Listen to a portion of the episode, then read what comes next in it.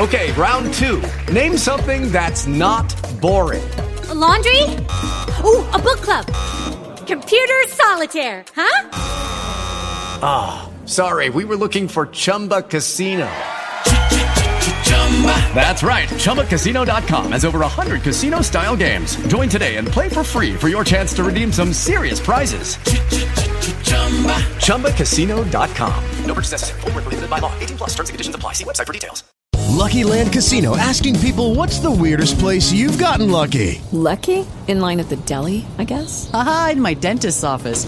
More than once, actually. Do I have to say? Yes, you do. In the car before my kids' PTA meeting. Really? Yes. Excuse me, what's the weirdest place you've gotten lucky? I never win and tell. Well, there you have it. You can get lucky anywhere playing at LuckyLandSlots.com. Play for free right now. Are you feeling lucky? No purchase necessary. Void where prohibited by law. 18 plus. Terms and conditions apply. See website for details.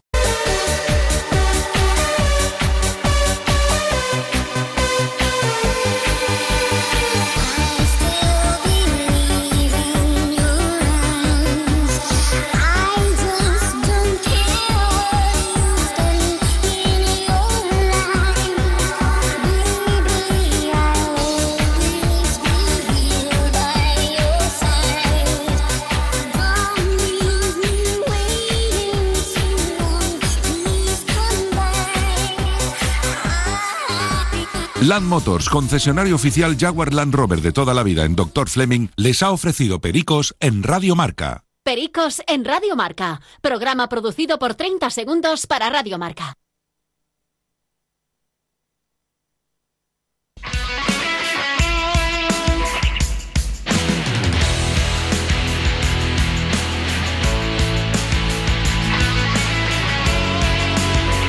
Estàs escoltant Ràdio Marca Barcelona, 89.1. Ràdio Marca!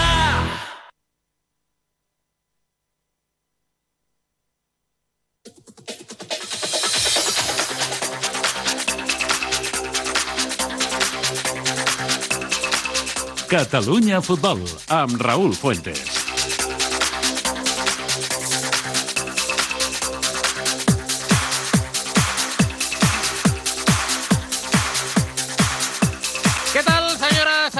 Salutacions, molt bona tarda i benvinguts a una nova edició del Catalunya Futbol, dilluns 11 d'octubre de 2021, des d'ara i fins les 3 en punt de la tarda, les informacions i els protagonistes del futbol territorial català aquí a la sintonia de Ràdio Marca Barcelona. Amb el Carlos Gil a la direcció tècnica i control de so. Hola, Carlos. I el treball a la redacció i producció del David Hurtado, la Mireia Morales, el Joan Cornejo i el Marc Moreno. Cap de setmana interessant el que hem gaudit amb resultats diversos pels conjunts catalans a la primera federació. Victòries de Cornellà, Barça B i Nàstic de Tarragona. Els de Raül Agné es van imposar per un gol a 0 a costa d'un centre d'esport Sabadell que, després de 7 jornades, continua sense conèixer la victòria i sumant només 4 punts restant a la part baixa de la taula classificatòria. La segona federació, parlant de mals resultats, nova derrota del Badalona fet que li costa el càrrec a la banqueta a Nacho Alfonso. El tècnic va ser destituït ahir després de patir una nova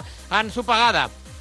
0 a 1 davant de la Penya Deportiva, un equip que, per cert, l'entrena Manolo González, l'ex-entrenador del Badalona. L'Europa i el Terrassa van empatar un en el derbi, empat també del Cerdanyola al camp d'Andrats, derrota de l'Espanyol B davant de les Illes Pitiuses i gran triomf amb remuntada inclosa del Prat. El Sagnier de Pedro Dólera, el Prat de Pedro Dólera, 2 a 1 enfront l'Egea, també va guanyar el Lleida Esportiu, en aquest cas a domicili. A la tercera federació, el Girona B continua una setmana més com a líder en solitari, gràcies a la victòria per la mínima, 1 a 0 davant del Castelldefels. A destacar el triomf del Paralada, segon classificat, i la derrota de l'Olot, un dels aspirants al ascens al camp de la Pobla de Mafumet. A primera catalana, Muntanyesa, Palamós i Tona són els tres únics conjunts que han guanyat els dos partits en aquestes dues primeres jornades. Dels resultats ahir, a destacar la golejada del Martorell, 5 a 2 al Vilanova i la Geltrú, mentre aquest dissabte, atenció, van viure un espectacular empat a 5 entre el Sant Cugat i l'Atlètic Sant Just. A la divisió d'honor juvenil, Barça i Espanyol mantenen el pols al capdavant de la taula, 6 jornades, 6 victòries, cap derrota.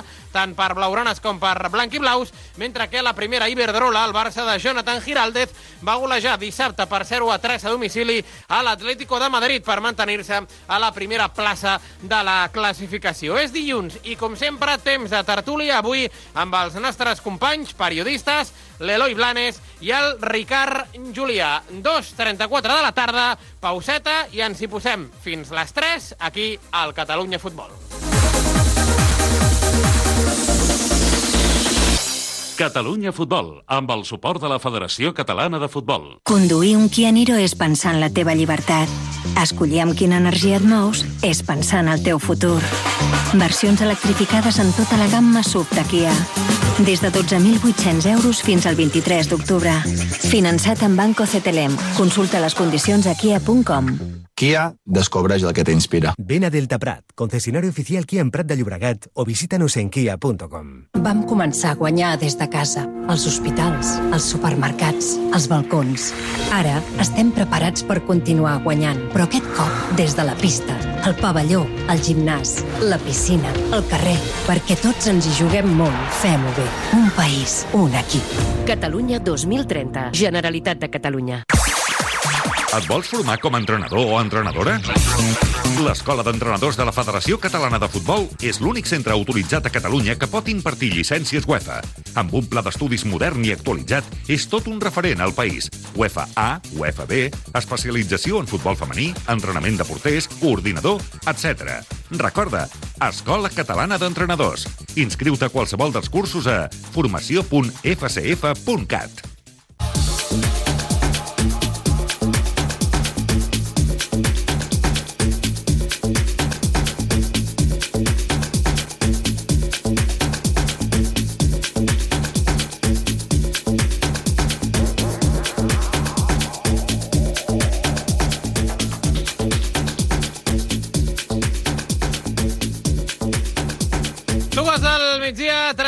36 minuts. Eh, comencem, encetem el temps de la nostra tertúlia. Per cert, eh, ja dilluns vinent i, de fet, dimecres ja tornarà a estar aquí al capdavant d'aquest programa, que és el seu, el nostre amic i company, el Ricard Vicente. Però avui li agafem el eh, testimoni per, evidentment, doncs, repassar el bo i millor del cap de setmana i, com us dèiem, ho fem amb els nostres eh, companys, a qui ja saludem. De fet, eh, un eh, company, eh, un amic del eh, Pericos, és el Eloi Blanes, també molt enganxat, molt en el dia a dia del futbol català. Hola, Eloi, què tal? Bona tarda.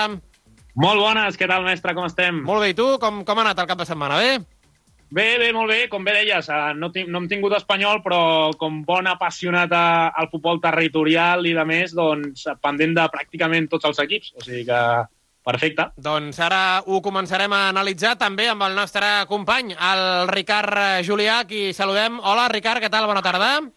Molt bona tarda, Raül. Com estem? Doncs perfecte. El Ricard, que el vam poder escoltar ahir, eh? també en aquest eh, partit entre el Badalona i la Penya Deportiva, que li ha costat el càrrec, ara en parlarem, al tècnic del conjunt escapulat, però si us sembla, Eloi, eh, Ricard, eh, comencem per ordre, per la primera federació, eh, una categoria on s'ha disputat la setena jornada. El líder indiscutible és el Villarreal B. Quina gran campanya està fent el filial del conjunt Groguet sense conèixer la derrota. 6 victòries, un empat, 17 gols a favor, eh, tan sols dos en contra. Tenim el Nàstic en la quarta plaça, va derrotar el Sabadell per un gol a 0 i també aquí és la nota, la creu de la classificació del cap de setmana el conjunt arlequinat que encara no coneix la victòria. A més, també el Cornellà va superar per 1 a 0 el Madrid-Castilla, això va ser divendres, mentre que ahir el Johan Cruyff, el Barça B, l'equip de Sergi Berjoan va guanyar per la mínima a l'Andorra d'Eder eh, Saràbia. Uh, què voleu destacar d'aquesta jornada, la número 7 a la primera federació? Per exemple, Eloi. Home, doncs jo sí que destacaria sobretot el, el Fortí, no?, en el que s'ha convertit el, el nou estadi en aquestes primeres jornades. Són, crec que, 12 punts dels 12 possibles els que ha guanyat el, el Nàstic a casa i, sens dubte, és, eh, a, a, veient una mica doncs, la classificació, no és l'equip català que es troba així més, més la part més alta.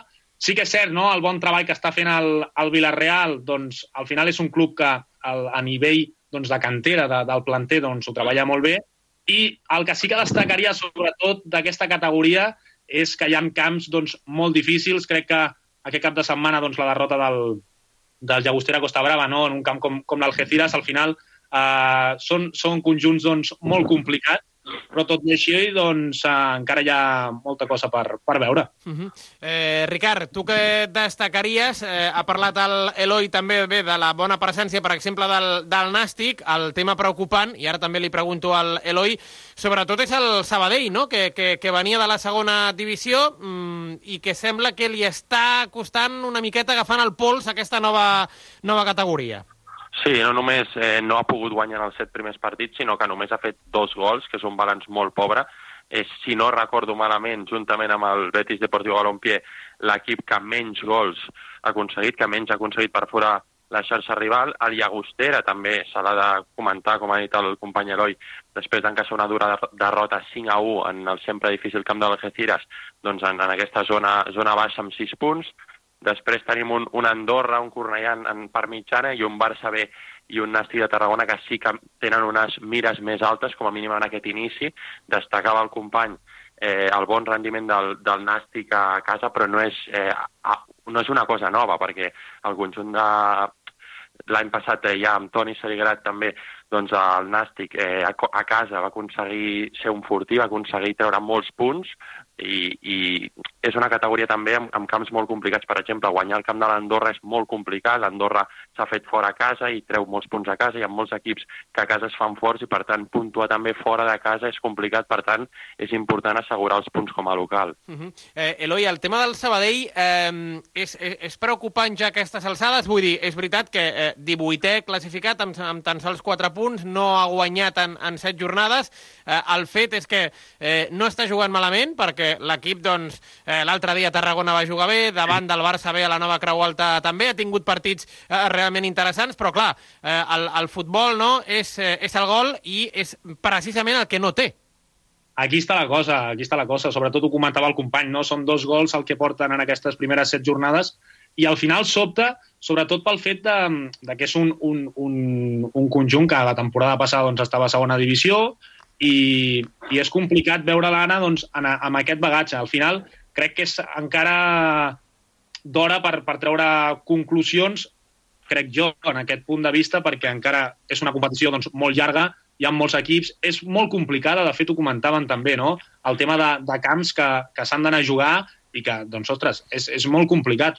Però tot i això, doncs, um, sí que sobta una mica que un equip que la temporada passada doncs, estava al, al futbol professional, no? doncs ara hagi tingut aquest inici de, de Lliga doncs, força preocupant. Uh -huh. I el que realment eh, destacaves també, eh, Ricard, d'aquesta categoria, eh, és la, la presència del Cornellà, no? que va començar una mica irregular, però que s'està fent fort a casa, mm, està aconseguint també victòries a, a domicili. Eh, L'altre dia, divendres, eh, queda una mica lluny, no? doncs perquè el partit va ser eh, just abans de començar el cap de setmana, però molt de mèrit també el que està fent un equip que potser no té tant... Eh, no és tan mediàtic no? com, com potser d'altres equips, però que ja es va quedar 90 minuts d'assolir l'ascens la, eh, la, la temporada anterior i que que, i que no és fàcil guanyar-li, per exemple, al filial del Madrid.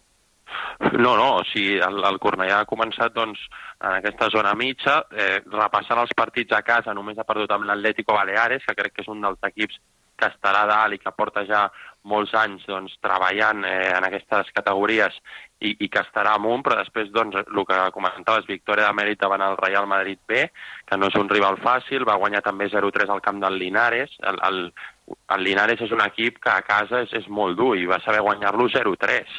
Eh, realment el, el treball que està fent el Cornellà doncs, és, és, és força bo. Uh -huh. eh, és el típic exemple, Eloi, el, el Cornellà d'equip de, de, model, no? de uh, com tracta el futbol base, uh, com s'ha de treballar, és a dir, eh, si hi, ha, hi ha molts equips catalans models a, a seguir, però, però un d'aquests és, el, és, el conjunt, és el conjunt verd. Sens dubte, sens dubte. A més, eh, durant aquests últims anys no, hem vist com el primer equip, no, al final del Cornellà, que és una mica el que més tothom veu, doncs, eh, com bé deies, no, a punt d'assolir un ascens a segona divisió, a temporades doncs, molt bones, però és que al final el treball del Cornellà no, com a club porta durant molts anys fent-se, el planter, eh, és que fins i tot quan el Cornellà estava a tercera no, i, i jugaven a, a la via fèrrea, ja era dels, dels, dels planters doncs, més importants de, de Catalunya i després un, un treball ben fet al final té la seva recompensa, no? Un, uh, com bé dèieu també, doncs el Cornellà és cert que uh, ara doncs, es troba en aquesta mitja taula, però jo tinc moltes, i poder ha perdut, eh? ha perdut algun jugador interessant que tenia la temporada passada, com per exemple Ramon, no? que, que a més es va fer bastant famós amb el tema de, de la Copa del Rei i de més, però al final és un equip que estarà, que, està, que jo crec que menys tinc esperances no? del Cornellà de veure el, fent coses maques. Doncs tant de bo, tant de bo que el Cornellà eh, pugui seguint escalant eh, posicions a la taula classificatòria eh, després de la setena jornada amb 9 punts a la part mitja de la taula. El líder, com dèiem, indiscutible és el Villarreal B que ha guanyat 6 partits, n'ha empatat un, no ha perdut cap, amb 19 punts ja li treu 6 al segon eh, classificat. La propera jornada, que serà la jornada número 8 a la primera federació, començarà en presència catalana aquest mateix divendres a les 7 de la tarda a Centre d'Esport Sabadell Atlético San Luqueño a la nova Creu Alta pel dissabte a les 5 de la tarda. Gran partit a Castàlia entre el Castellón i el Nàstic de Tarragona, mentre que ja la resta de uh, conjunts uh, catalans jugaran diumenge. Compte al migdia, perquè hi ha clàssic de filials. Real Madrid-Castilla, Barça B, a les 12 del migdia al Di Stéfano. A la mateixa hora, el Costa Brava eh, intentarà doncs, eh, oblidar aquesta derrota d'ahir per 5 gols a 1 davant de l'Atlético Baleares, un dels equips també molt i molt potents d'aquesta categoria, mentre que també a les 12 el Cornellà visitarà la balompèdica Linense. Això serà la propera eh, setmana. Eh, fins aquí el repàs, si us sembla, a la primera federació. Anem cap a la segona, on ahir, per exemple, el Ricard Julià ens estava explicant el marcador Catalunya a la derrota, una més, del Badalona, que continua a la part baixa de la classificació, davant de la penya deportiva per 0 gols a 1. Una derrota, eh, Ricard, que li va costar el lloc al tècnic. Eh, fins ahir tècnic escapulat al, al um, Nacho Alfonso. Sí, ho vam explicar a Marcador Catalunya, el partit entre el Badalona i el Penya Deportiva.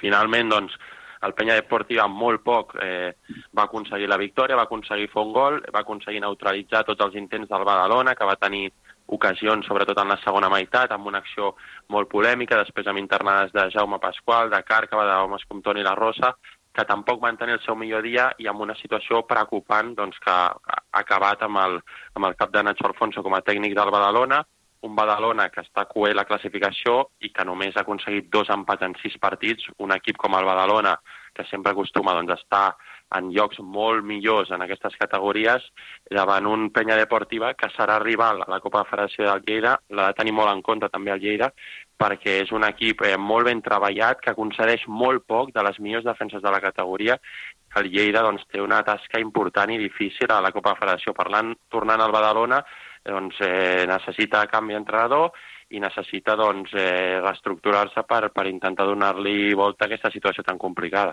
Mai és una bona notícia explicar destitucions, eh, Eloi, però eh, entens, diguéssim, el, el nerviosisme no? que deu haver-hi ara doncs, a la Junta Directiva del, del Badalona, perquè és el que comenta el, el Ricard sí. en aquest sentit. Eh, dos punts amb sis partits, eh, només tres gols a favor, és a dir, és veritat que encara doncs, és, és molt d'hora, només són sis partits, però, eh, però clar, la, la gent ja es, es es comença a posar nerviosa.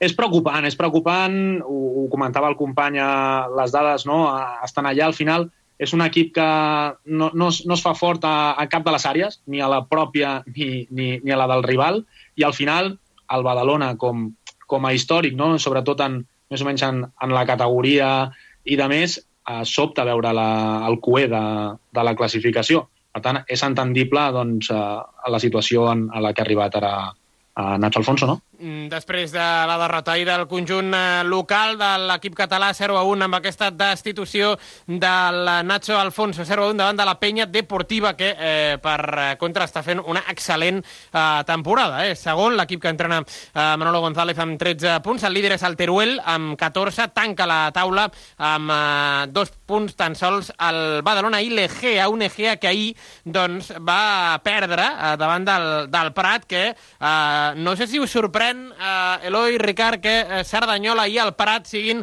els dos conjunts catalans eh, millor classificats a aquestes alçades de la temporada. No sé si esperàveu que eh, l'Espanyol B, que també té els mateixos punts que el Prat, tot i que ahir el filial blanc i blau va perdre, que el Lleida Esportiu estiguessin més a dalt. Us sorprèn, per exemple, aquest inici tant de Cerdanyola com de Prat? A mi personalment no em sorprèn, no em sorprèn perquè el, el Prat i el Cerdanyola són dos equips que porten treballant ja quan estaven a tercera divisió, en el cas del Cerdanyola l'any passat, en el cas del Prat ja fa unes quantes temporades, és un equip eh, molt ben treballat, en bloc i que a casa es fan molt forts. El Prat, per exemple, eh, ha jugat, eh, si no vaig errat, tres partits a casa i ha guanyat els tres. Eh, al final són equips eh, molt ben treballats, que en el seu camp són molt difícils de guanyar, en una categoria molt igualada, on qualsevol equip doncs, pot sorprendre a l'altre. Eh, són, són equips, com ja dic, molt ben treballats, que defensen molt bé i que dominen, a diferència de, de lo que parlàvem del Badalona, de no dominar les àrees, Cerdanyola i Prat sí que ho fan, de la mà de dos grans entrenadors, de la mà de gent treballadora, d'un equip humil, ben fet i sobretot amb, amb contundència en les dues àrees. Eloi? Sí, per part, per part meva, una mica sí que em sorprèn, la veritat, sobretot. Sí que és cert que, que veus el bagatge no, de, dels entrenadors, tant de Dòlera com de Carrillo, i, i, i la trajectòria que porten, però sí que és veritat, per exemple, que un, un Cerdanyola doncs, eh, que arribi no, a, a aquesta categoria tan exigent, perquè al final veus rivals i, i tan exigent i es trobi doncs, a, en aquesta situació, doncs home, fa goig, però sí que sorprèn una mica. És veritat que després doncs, eh, veus els partits, no? Vas a, els rivals han d'anar a Fontetes, per exemple, i, i és un camp complicat, però, però bueno, al final eh, el la feina ben feta no? I, i veure com, mica en mica, doncs, els, els equips eh, ben treballats comencen a, a demostrar el seu lloc i sobretot a fer-se fort a casa, perquè és el típic tòpic, no?, de dir, eh, és que clar, s'han de guanyar els partits a casa i fora ja anirem veient. Però és una mica, és una mica així al final el futbol, no? I aquests clubs que es fan forts a casa com Cerdanyola com Prat, doncs després tenen molt més fàcil doncs, arribar a assolir no, el, els seus objectius marcats. El Prat és 6 amb 10 punts, els mateixos que té l'Espanyol B, que és 7è, 8è és el Terrassa, que ahir va treure un empat del nou Sardenya davant d'una Europa que és 14è amb tan sols eh, 5 punts. Eh, ja que tenim eh, Eloi, i que evidentment doncs, segueixes l'actualitat eh, blanc i blava, ahir derrota del, del filial. Eh, eh. Quin, quin ha de ser l'objectiu? Eh, imaginem que eh, tindrà de tot aquesta temporada amb bons resultats, amb no, no tan bons, però a quin és l'objectiu del, del filial blanc i blau aquest any en aquesta segona federació? Van... És cert que han començat molt bé, jo crec que la, la temporada. S'ha de dir que és un filial molt jove, amb una mitja edat de 19 anys, que costa veure un, un, un filial doncs, en, en, aquestes, en, en aquests paràmetres, no? Al final, doncs, l'objectiu és fer una bona temporada, no patir tant com, com la temporada passada i, i demostrar no, una mica a la gent, la gent jove que, que, que acaba de sortir no, de, de la Dani Harke i que pot uh, tenir alguna, alguna aspiració pel primer equip. Cert que s'està treballant molt bé a la cantera i, i al final són, són aquestes coses la que ens deixen veure tot. I això, aquests últims dos partits de l'equip, s'ha de dir, no ha estat bé. El dia de l'Andratx ja no va estar bé i l'altre dia uh, contra l'Ibiza, més tota la segona part amb un jugador més i acaba l'Ibiza no? doncs, uh, remuntant el partit i, i, i emportant-se els tres punts. Tot i així, per, per mi, personalment, el que he vist bona temporada que està fent de moment en aquest inici de Lliga els de, els de Luis Blanco. Mhm, el conjunt que entrena Luis Blanco i ja abans de repassar la propera jornada en aquesta categoria, Ricard, eh, tu et volia preguntar per l'Europa, no? Ahir va treure un, un bon empat, no?, amb un partit de, de, de menys a més, eh, una Europa que evidentment patirà, eh, va assolir l'ascens la, la, la temporada anterior, però de moment està, està donant la cara i de quina manera? No és fàcil treure-li un punt, per exemple, a un equip com el Terrassa. Sí, l'Europa està eh, ara mateix doncs, en una posició 14, 14 amb 5 punts.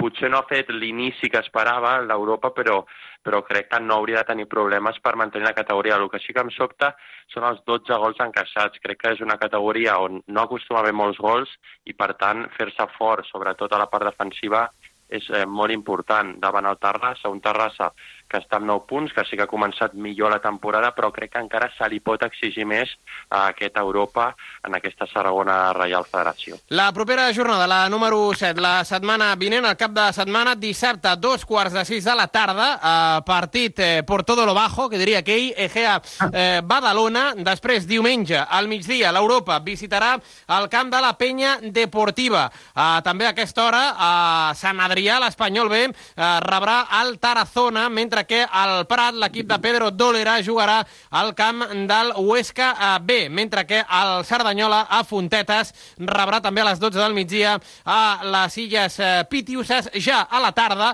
a les 5 a l'estadi olímpic eh, Egarenc, el Terrassa rebrà l'Andrats. Ens queden, res, eh, 3-4 minutets, però els volem aprofitar per parlar, evidentment, de la tercera federació, una tercera federació que continua doncs, liderada liderada per un Girona B espectacular. Ahir li va costar derrotar el QE, 1 a 0 al Castelldefels. Eh, no sé si això serà un pols, eh, Eloi, entre el Girona B i el Paralada, que ahir, a més, també va guanyar a domicili al camp del Granollers. Home, doncs el, el Paralada, és bé, ser Raül, està molt bé. A més, l'altre dia eh, amb Medina, no?, posant-se sí. de superclàssic en, en 19 minuts fent aquell hat-trick. Marc Medina, I, sí. Sí, sí i no sé si serà un pols, al final el Girona jo crec que és dels, dels equips que està mm, predestinats, no per dir-ho d'alguna manera, a estar en aquesta zona. El Paralada tinc els meus certs dubtes, tot i això l'inici està siguent molt bo per part del Paralada i, i podria ser, podria ser, tot i això crec que encara hi haurà més equips que, que s'han d'unir eh, a, aquesta, a aquesta zona alta de la, de la categoria. Raül, sí. com l'Olot, per exemple, Exacte. o entre altres. L'Olot, que ahir doncs, no, no va tenir la, la seva matinal no? al camp de la Pobla de, de Mafumet, i un Sant Andreu, per exemple, Ricard, que doncs, va, va començar malament, però que eh, mica en mica està redreçant el, el seu eh, rumb. L'altre dia va guanyar el dissabte al camp de l'Escó, que tampoc és fàcil, i ja s'ha col·locat el conjunt quatribarrat quart amb 10 punts. Sí, el Sant Andreu és un equip que sempre doncs, ha de lluitar per les millors posicions a la tercera divisió, però sí és cert que aquest any doncs, ha rebut eh, un, un, un canvi important, no? han marxat homes importants com Toni Alcubé, com Juan Gallego, i sincerament em sorprèn aquesta quarta posició amb 10 punts al Sant Andreu, veient la plantilla amb jugadors potser que no tenen tanta experiència, doncs eh, no esperava eh, aquest inici bo del, del Sant Andreu. Eh, sí que és cert que quan parlem de candidats, a part de Girona i Paralada, hem de tenir molt en compte l'Olot. Crec que el conjunt d'Albert Carbó eh, té un grandíssim nivell i una gran plantilla i després sempre, sempre, hi, haurà, sempre hi haurà algun tapat, no? una fundació esportiva grama que sempre està dalt, un Vilastre de Mar que a casa és, és dificilíssim de batre i que competeix molt bé, un Manresa també que té un molt bon equip i no podem oblidar l'Hospitalet, un Hospitalet que va arrencar malament però que ara ja suma dos victòries, ho deia el míster, quan, quan llegue la primera van empezar a llegar i així ha estat, un Hospitalet que ja porta dos victòries consecutives, que no va arrencar bé, però que segur que el veurem doncs, escalar posicions fins a les parts més altes eh, d'aquesta eh, tercera divisió. Ahir va guanyar 0 a 1 al camp de la Guinagüeta amb el gol de Canario. Per cert que avui el Granollers s'ha presentat qui serà el seu eh, nou míster. Torna a casa eh, José Solivelles. Ahir el conjunt eh, granollerí va caure 1 a 3 davant del Paralada. Eh, ja per anar tancant, eh, Eloi, d'aquesta categoria de la tercera divisió en aquest grup eh, cinquè, en el grup dels catalans, alguna cosa que vulguis destacar o que et sorprengui? Bueno, eh, em sorprèn una mica el tema que deia el company del Sant Andreu, no? Al final, perquè ha perdut homes importants. Crec que encara hi haurà més equips, com bé deies, el Manresa crec que té jugadors molt interessants i, i segurament, i, i l'Hospitalet igual, no? Segurament pujaran més i um, no em sorprèn, perquè no em sorprèn, però és una mica el que en parlàvem abans, no? de, de la feina ben feta durant temps, com, com és el cas, ja no només en primers equips, eh? sinó en tema del futbol base, com parlàvem del Cornellà, com equips com l'Europa, també remarcar la guinaueta. Al final crec que s'estan fent bé, molt bé les coses. Un, ha, ha fet un, un ascens no? uh, molt ràpid cap a, cap a la tercera divisió, des de, perquè fa res estava doncs, a segona catalana directament, i serà allà un camp, doncs és molt difícil, eh? on treure punts, un camp complicat, i segurament patiran perquè patiran, però, però crec que calia una menció especial per, per la Guinaueta. Clar que sí, donaran la cara i ahir, de fet, doncs, només van caure per la mínima per 0 gols a 1. Doncs, com sempre, eh, ens quedaríem aquí gairebé tota la tarda parlant del futbol territorial català, que és el que més ens agrada, però, eh, doncs, eh, com sempre, ens quedem sense temps. Només agrair als nostres companys, a l'Eloi Blanes i al Ricard Julià, la seva presència avui en aquest primer dia de la setmana en aquests eh, micròfons. Eloi, Ricard, gràcies. Fins la propera. Una forta abraçada. A vosaltres. Gràcies. La crisis sanitaria genera dudas e intranquilidad en muchos ámbitos. En Eninter lo sabemos y hemos trabajado para desarrollar soluciones post-COVID en tus desplazamientos en ascensor. El procedimiento Ezono, la aplicación de luz ultravioleta y el sistema Access Prox. Con este último se evita el contacto con pulsadores. La tecnología en Inter permite utilizar el ascensor con el pie, un mando o el teléfono móvil. La seguridad no tiene precio. Consúltanos. En Inter, siempre pensando en ti. En Inter, ¿subes?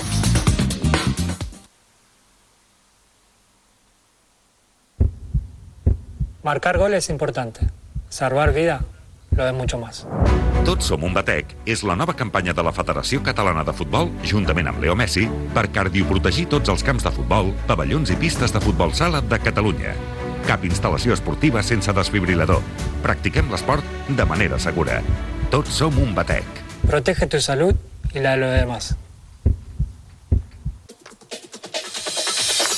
Doncs toca posar el punt i final. Només recordar-vos que la Muntanyesa, el Palamós i el Tona són els tres conjunts de primera catalana que han guanyat els sis punts en joc en les dues primeres jornades de la primera catalana en els tres grups corresponents, que la divisió d'honor juvenil el Barça i l'Espanyol continuen al capdavant amb sis victòries en sis jornades i que la primera Iberdrola, el Barça de Giraldez, va derrotar 0 a 3 a l'Atlético de Madrid i que també les blaugranes continuen com a líders. Marxem gràcies a la feina del Carlos Gil a la part tècnica. Demà no hi ha Catalunya Futbol. Tornarà dimecres, torna al programa i el seu capo, que és el Ricard Vicente, com sempre, a partir de dos quarts de tres de la tarda. Adéu!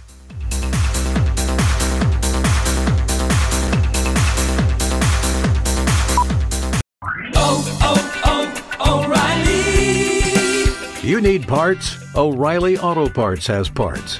Need them fast? We've got fast. No matter what you need, we have thousands of professional parts people doing their part to make sure you have it. Product availability. Just one part that makes O'Reilly stand apart. The professional parts people. oh, oh,